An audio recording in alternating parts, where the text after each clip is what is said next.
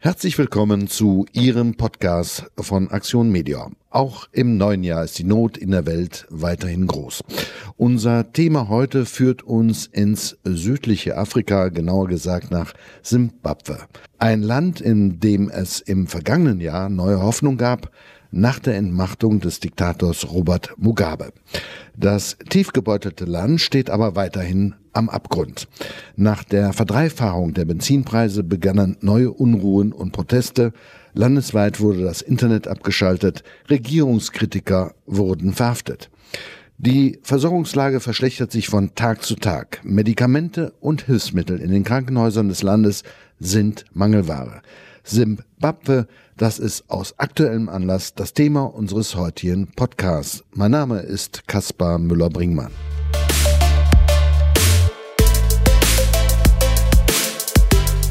Mareike Illing ist jetzt bei mir. Sie ist Projektleiterin bei Aktion Meteor und war kürzlich in Simbabwe. Frau Illing, Sie sind erst vor einigen Tagen aus Simbabwe zurückgekommen an den Niederrhein. Welche Eindrücke bringen Sie mit? Wie ist die Lage in Simbabwe? Ich bin äh, direkt aus der Lage zurückgekommen, in dem eben Unruhen sich entfaltet haben und ähm, wir tatsächlich unsere Unterkunft nicht verlassen konnten und ich diverse äh, Termine abbrechen und absagen musste. Ähm, was spürt man, was bringt man mit an äh, Erfahrung? Es herrscht eine große Unsicherheit und eine sehr brisante Lage ähm, in Simbabwe. Äh, Gerade unsere Partner sind äh, extrem betroffen von den Herausforderungen, die, die sich stellen. Was machen diese Partner für Aktion Media? Unsere Partner sind äh, Missionskrankenhäuser und Kliniken, also Gesundheitseinrichtungen verschiedener Art, ähm, die sich um gerade die ärmere Bevölkerung kümmern. Das sind alles Einrichtungen, die jeden Patienten behandeln äh, würden und das auch tun und äh, die eben entsprechend einen hohen Bedarf an Medikamenten, medizinischer Ausstattung haben.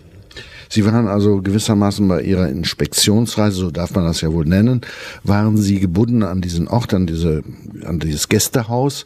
Äh, Sie hatten aber trotzdem die Möglichkeit, einmal rauszukommen. Äh, schildern Sie doch uns einfach, wo Sie hingefahren sind, ja, und was Sie dort erlebt haben. Ja, genau. Das war samstags, bevor sich die Situation zugespitzt hat. Da bin ich zum St. Alberts Hospital drei Stunden nördlich von Harare ähm, rausgefahren und dort war es so, dass man schon gesehen hat, dass die gesamte Wirtschaftslage in Simbabwe den Partnern zusetzt. Ähm, tatsächlich ist es so, dass ich in der Pharmazie war und dort dann leider äh, weitestgehend leere Regale vorfinden musste und die Patienten eben auch äh, ja, in ein eine Stunde entferntes Krankenhaus verwiesen werden mussten, was hohe Kosten, hohe Benzinbedarfe erfordert, die die Partner schlicht nicht haben. Wie konnte Meteor bislang helfen? Wie sah diese Hilfe aus? Ähm, wir betreuen seit vielen, vielen Jahren äh, insgesamt elf Missionshospitäler, ähm, diese und die, diverse kleine Kliniken. Die Missionshospitäler, die wir betreuen, äh, empfangen von uns Medikamente, medizinische Ausstattung und Verbrauchsmaterialien und ähm, ja, behandeln somit dann Patienten. Jetzt ist klar, es müssen neue Medikamente nach Simbabwe geschafft werden. Also wie sieht die Hilfe jetzt aus? Wir haben derzeit circa äh, Ware im Wert von circa 40.000 Euro im Lager stehen. Die ist versandbereit. Wir kümmern uns jetzt um die Einfuhrreglementarien und dann eben den Versand. Ähm, das geht an sechs Einrichtungen und wir planen für die weiteren Partner äh, weitere Sendungen. Aber das ist mit Schwierigkeiten verbunden. Die Einfuhrbeschränkungen sind äh, ziemlich groß und auch die Verteilung innerhalb des Landes wird wahrscheinlich Schwierigkeiten bereiten. Genau, es ist vor Ort ein relativ langer äh, Prozess, um die Einfuhr genehmigt zu bekommen. Da sind wir aber eben mit Partnern in Verbindung, um das zu machen. Aber es ist natürlich ein ganz großes Problem, dass es kaum Sprit gibt und dieser dann jetzt eben auch noch teurer ist, ähm, so dass die Partner einfach auch das Problem haben, wenn es einmal im Land ist, das dann auch in ihre Krankenhäuser zu transportieren. Kommen wir nochmal zurück auf Ihre Zeit im Gästehaus, wo Sie gewissermaßen, ja, man kann sagen, gefangen gewesen sind, ja. Wie konnten Sie sich informieren? Ähm, tatsächlich war es am Anfang so, dass wir noch Verbindung äh, über die sozialen Medien hatten, übers Internet. Ähm, das wurde dann relativ schnell alles blockiert, so dass wir gar keinen Kommunikationsweg mehr nach Hause hatten. Am Anfang war es so, dass ich über eine deutsche Mobilfunknummer noch SMS senden konnte.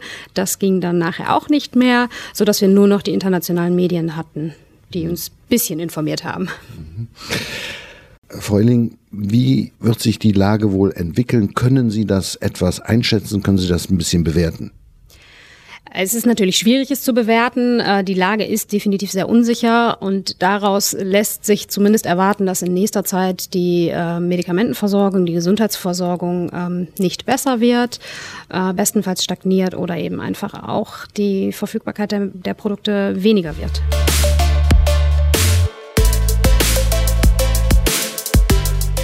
Die Lage in Simbabwe ist ernst. Die Menschen dort sind auf Hilfe angewiesen, auch auf ihre Hilfe. Da kann jeder Euro helfen, da trägt jeder Betrag, auch wenn er noch so klein ist, zur Hilfe bei. Deshalb unser Appell an Sie, unsere herzliche Bitte, bitte spenden Sie jetzt. Alle Informationen finden Sie dazu auf www.medior.de. Herzlichen Dank. Wir verabschieden uns von Ihnen für heute, danken für Ihr Interesse und bitte empfehlen Sie uns weiter. Tschüss vom Niederrhein, bis zum nächsten Mal.